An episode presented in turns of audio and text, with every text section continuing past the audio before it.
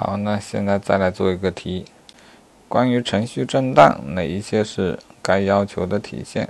一、实施行政管理活动，注意听取公民法人的意见啊，听取意见，参与原则嘛，这个对。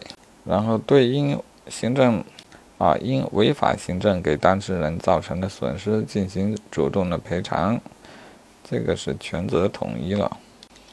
严格在法律授权的范围内实施行政管理活动，这是合法行政喽。